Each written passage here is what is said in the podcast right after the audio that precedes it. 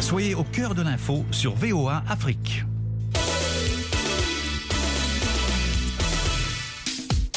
Bonsoir à toutes, bonsoir à tous. Bienvenue dans Sporama ce soir qui fera comme d'habitude le tour du monde de l'actualité sportive.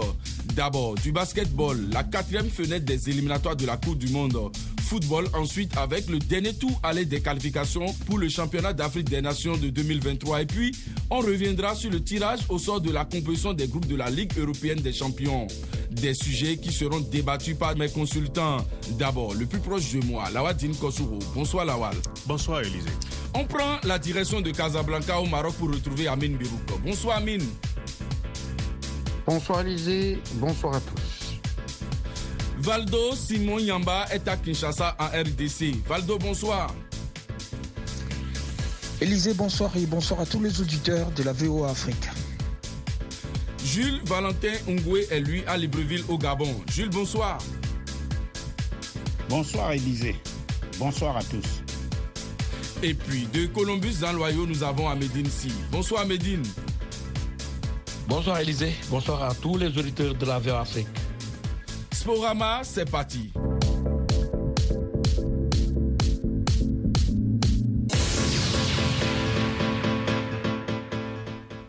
Commence par du basketball. La quatrième fenêtre des éliminatoires de la Coupe du Monde 2023 a eu lieu à Abidjan et à Monastir, dans le groupe E. À domicile, la Côte d'Ivoire à pas d'éléphant valide sa qualification suite à sa victoire 77-69 dans un match décisif contre le Cap Vert, dans une ambiance électrique qui a attiré l'attention de Solo Diabaté, le meneur de jeu de l'équipe ivoirienne. Cette qualification, je pense que c'est mérité. On s'est bien battu à l'entraînement pendant euh, trois semaines. Euh, c'est la continuité de ce que les gars ils ont fait euh, le mois dernier. Donc euh, voilà, on est très content de, se qualifier euh, pour la Coupe du Monde. Et en plus en Côte d'Ivoire devant notre public. C'est incroyable. Si on peut avoir des compétitions souvent en Côte d'Ivoire ici, ce serait vraiment bien pour nous-mêmes, pour le basket et pour tous les fans de basket. Ceux qui ne connaissent pas le basket, même qui aiment le foot, ça permet de découvrir. L'ambiance elle était incroyable un sans faute. Jusque-là, 9 victoire en 9 matchs de qualification. Par contre, la poule F devra attendre la cinquième et dernière fenêtre en février 2023 pour être fixée. La faute au Sénégal qui a remonté la pente après avoir aligné trois victoires de suite. À Médine, une grosse performance pour les Lions. De bonne augure pour la suite. Ah oui, Élisée, le Sénégal a réalisé une très grosse performance à Monastir en réalisant le carton plein dans cette phase allée de la quatrième fenêtre des éliminatoires de la Coupe du Monde. Les Lions qui étaient en dos au mur après la fenêtre disputée en Égypte où ils avaient perdu quand même euh, deux matchs. Cela a valu le limogeage de Boniface Non et il a été remplacé par De Sagana. De Sagana qui a réussi en son baptême de feu avec les Lions puisque les Lions ont réussi l'opération euh, remontada. Ils ont très bien négocié cette opération en dominant d'abord le Soudan sur le score de 73 à 63. Ils ont ensuite euh, enchaîné hein, en se posant devant le pays hôte, la Tunisie qui est championne d'Afrique, 73 à 63. Ils ont ensuite terminé en beauté en surclassant le Cameroun sur le score de 80 à 71. Avec ces trois victoires, les Lions sont revenus hein, en course pour euh, une troisième place hein, qualificative à la Coupe du Monde. Gourgissidien et ses partenaires doivent maintenant euh, négocier deux victoires pour pouvoir composter le ticket pour la Coupe du Monde Élysée. Amin. Finalement, tout se jouera entre le Sénégal et le Soudan du Sud, leader du groupe qui a mis fin au rêve de l'Égypte. Après cette, cette, sélection du Soudan du Sud qui continue à émerveiller, à étonner avec sa série de, de performances positives, la dernière en date contre la sélection égyptienne, où il n'y a pas eu photo quasiment lors des quatre cartons de la confrontation. Tout se jouera entre le Sénégal et le Soudan du Sud. Chaque sélection a, ses atouts. Le Soudan du Sud a tout de même euh, en bac, euh, je dirais en back office, un ex-joueur de la NBA, euh, Lou Holding, qui a évolué au Chicago Bulls, qui a été aux Los Angeles Lakers et qui est visiblement derrière cette émergence du basket de ce pays. Et puis il y a le Sénégal qui est une référence en Afrique avec de très nombreux joueurs évoluant aux États-Unis, en particulier en NBA. Tout se décidera lors de la prochaine fenêtre FIBA. Et évidemment, euh, il va falloir attendre la prochaine fenêtre pour pouvoir déterminer quel pays pourra participer à la prochaine Coupe du Monde en 2023. Merci Amine. Le Cameroun attendu n'a pas pu faire grand-chose. Jules, c'est finalement une seule victoire obtenue en trois matchs.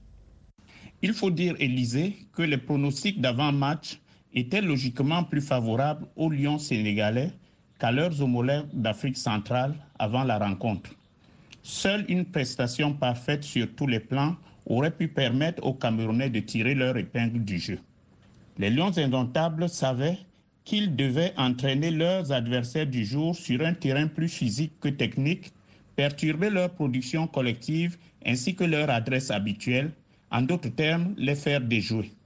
Ce choix tactique n'a marché que l'espace d'une entame de rencontre avant que le Sénégal ne prenne l'avantage dès le second quart-temps en améliorant son jeu défensif, en multipliant les interceptions et en profitant de l'adresse des tireurs à trois points. La montée en puissance du Sénégal, illustrée par l'augmentation progressive des points marqués au fil des rencontres, récompense l'équipe la plus méritante. Tant mieux car le plus dur attend les Africains au rendez-vous mondial de 2023. Plus compliqué pour la RDC qui a essuyé trois défaites. Valdo, les léopards basketteurs peuvent déjà dire adieu à ce mondial.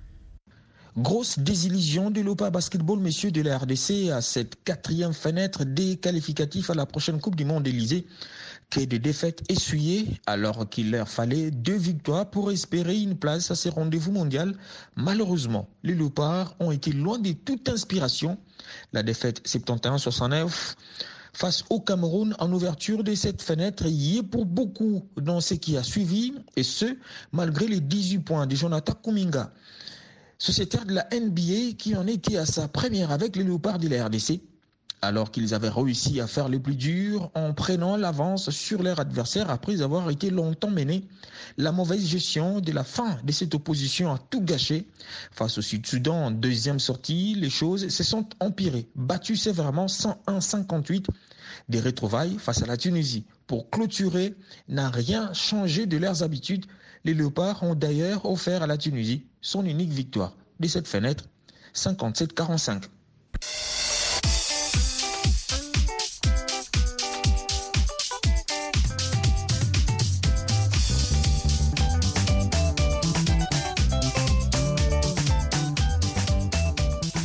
On enchaîne avec du football. Dernier tour aller des éliminatoires du Chan, la Coupe d'Afrique des Nations locales et dans la zone A de l'UFOA. Le Sénégal s'impose 1-0 devant la Guinée. Amédine, petit avantage pour les Lions de la Teranga. Oui, Élisée, l'équipe nationale locale du Sénégal a bien négocié hein, la première manche du dernier tour des éliminatoires du Chan en s'imposant hein, face à sa bête noire, la Guinée, sur le score d'un but à 0. C'était ce samedi au stade du président Maître Abdoulaye Wade qui se trouve à Djamnyadjo. L'unique but de la partie est marqué hein, par Malé but inscrit à la 58e minute avec cette courte mais précieuse avance. Le Sénégal n'a certes pas encore composé son billet pour le champ, mais les poulains de Papio ont pris une option hein, pour la qualification.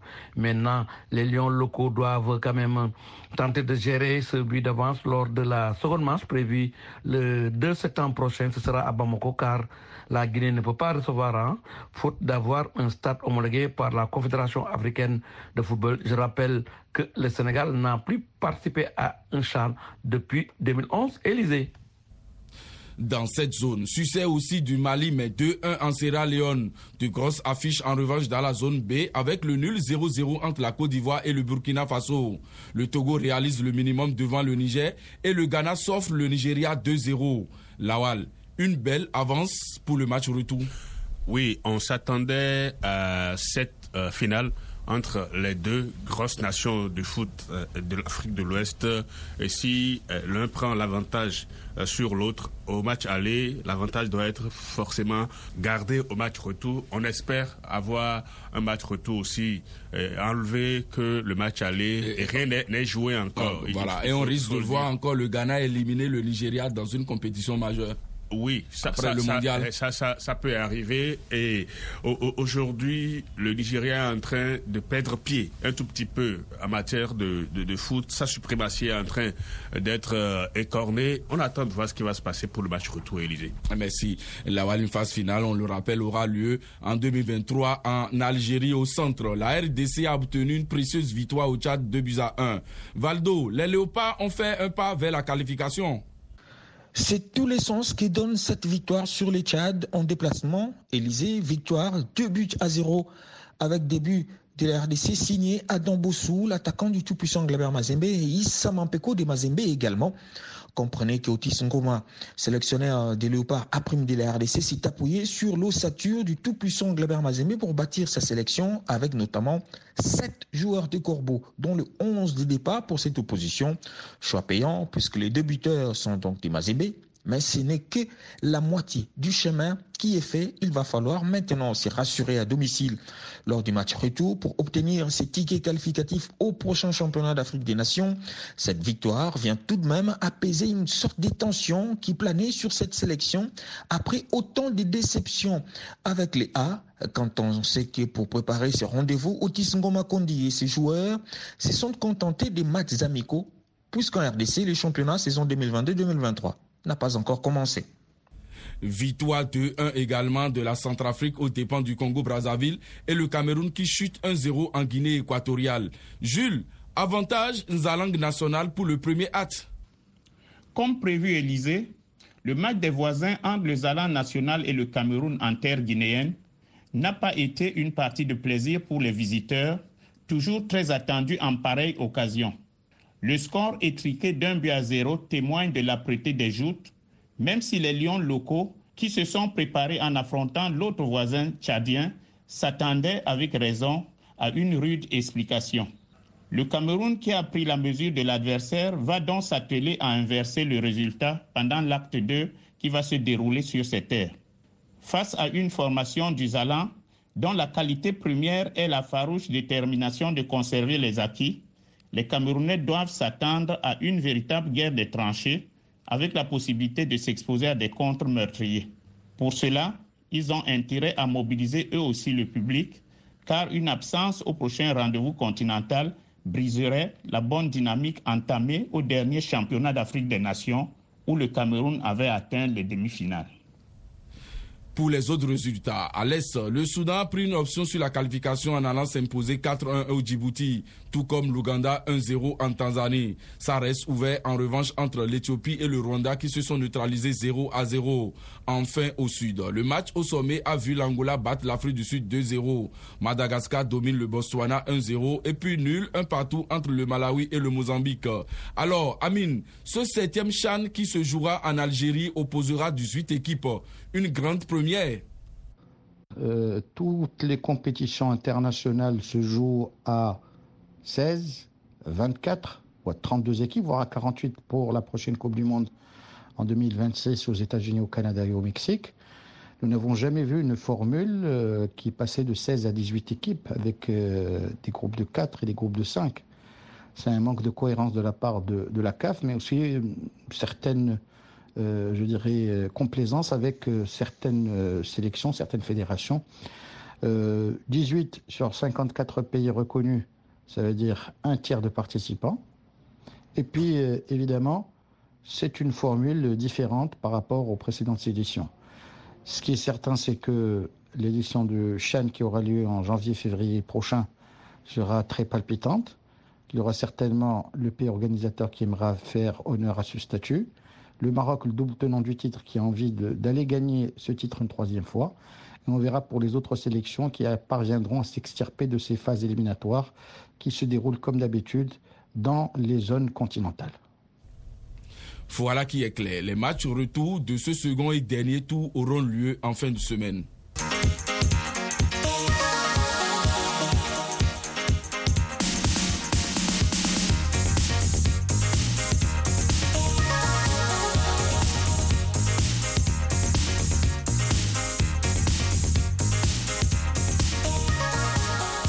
Féminin à présent avec la suite des qualifications pour la deuxième édition de la Ligue des Champions. Après les zones sud, ouest A et nord, l'Est, la SECAFA a aussi livré son représentant. Evaldo, il s'agit des Tanzaniennes de Simba Queens, victorieuses 1-0 en finale des Ougandais de Chi Corporate. Bien entendu, Élysée, les Simba Queens de la Tanzanie ont remporté la finale de la zone SECAFA en battant She Corporate de l'Ouganda sur le score d'un but à zéro. Et grâce à cette victoire, elles ont obtenu leur ticket pour la deuxième édition de la Ligue des champions féminine de la CAF. Une première participation au tournoi final qui pourrait être les débuts d'une longue histoire de cette formation dans cette compétition quand on sait qu'à l'image du football masculin, le football féminin de la Tanzanie est également en pleine progression sur le continent. Les joueuses d'autres pays comme la RDC y évoluent attirées par une bonne organisation, ce qui prouve à suffisance que la Tanzanie accorde une place au développement du football féminin tel que le veulent la CAF et la FIFA reste plus que cela et un impact positif sur les équipes nationales tanzaniennes. Plus que deux matchs et on connaîtra aussi le représentant de la zone B de l'UFOA. Mais en attendant, place aux demi-finales. Le club hôte Africa Sport d'Abidjan joue les Ghanéennes d'Ampim et les Nigérianes de Bayelsa croiseront les Béninoises d'Espoir FC. Pour sa première participation, le club de Cotonou a donc réussi à passer la phase de poule, d'où la satisfaction de son directeur sportif Quentin Didavi. Nous avons eu la chance pour notre première participation et pour notre premier match de la compétition de nous qualifier directement pour les demi-finales. On ne peut pas espérer mieux. Soyons objectifs, on ne peut pas espérer mieux. On comptait venir pour euh, voir comment ça se passe histoire de mieux nous préparer pour la prochaine édition. Mais heureusement pour nous, heureusement pour le Bénin, nous ne serons pas le dernier des sept pays qui participent. c'est un sentiment de joie qui m'anime et cela nous permet de gagner de l'expérience. Lawal, c'est un bon parcours pour les Béninoises qui pourront viser le bonus. Oui, Élisée, on ne les attendait pas à ce stade. Elles ont réussi à, fédérer les énergies autour d'elles et euh, c'est déjà un gros bonus que d'être à, cette étape de la compétition et si elles réussissent à aller plus loin, je crois qu'elles n'en seront que félicitées parce que le foot féminin dans ce pays n'est pas ce qu'il doit être et si les filles font cet exploit, euh, c'est qu'il y a forcément quelque chose qui est en train d'être fait par rapport à cette équipe. Mais de façon générale, le football féminin ne prend pas encore comme on aurait aimé. Mais si cette étape est franchie, on le leur souhaite. Mais en face, ce sera les Nigérianes. Hein. oui, en fait, je ne fais pas fait comparaison entre les deux nations parce qu'au Nigeria, c'est plus professionnel. Mais si les Béninoises ont réussi à aller jusqu'à cette étape, c'est qu'il y a quelque chose qui est fait. Et on espère qu'elles ne vont pas baisser les bras et se laisser en victime expiatoire. Non, elles vont forcément mouiller le maillot et montrer aux Nigérianes qu'elles existent elles aussi, Élysée. Voilà. Il ne reste désormais que la zone centre pour connaître tous les qualifiés de la deuxième édition de cette Ligue des champions féminines dont la phase finale est prévue au Maroc.